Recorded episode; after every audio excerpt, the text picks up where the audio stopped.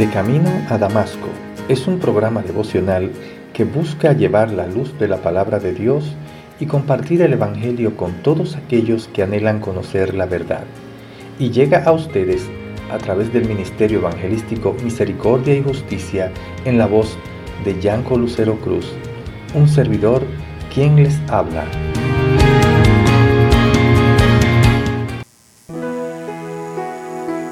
Ahora vuelvo al que me envió, pero ninguno de ustedes me pregunta, ¿a dónde vas?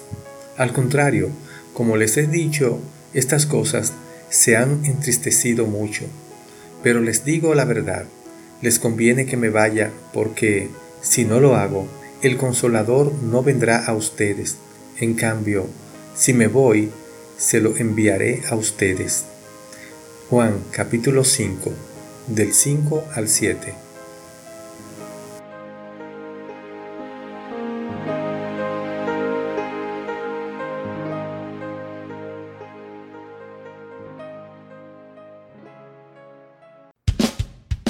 Les habla Yanco Lucero Cruz en su programa devocional De Camino a Damasco.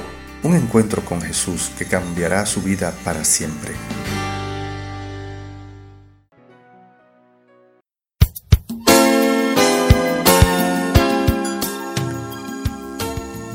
¿Has pensado por qué razón una persona que está presto a morir te presentaría a alguien? Debe ser porque realmente va a ser muy importante para acompañarte durante el resto de tu vida. En esta ocasión, en estos versículos que hemos visto, Jesús está reunido con los discípulos. Es la última noche de Jesús antes de ser crucificado. Hay algunos acontecimientos únicos que se ven aquí en esta reunión. Jesús lava los pies de sus discípulos. Luego celebraron la Pascua con un giro hacia la Santa Cena como señal de un nuevo pacto. Judas se marcha definitivamente y Jesús hace declaraciones muy importantes hasta el versículo 17. La última noche de Jesús es la última para muchas cosas. La historia de Israel iba a ver la última celebración de su ritual de sacrificio por los pecados. Jesús iba a ser el sustituto, el cordero de una vez y para siempre por los pecados de la humanidad. Iba a ser la última vez que el pueblo necesitara de un mediador sacerdotal, humano, entre Dios y el hombre. Jesús iba a ser ese mediador perfecto para siempre.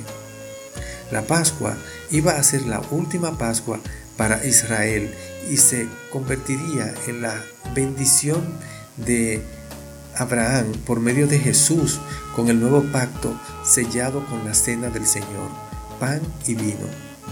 La última vez que el creyente iba a caminar solo en este valle de lágrimas, Jesús prometía que para siempre su espíritu le acompañaría.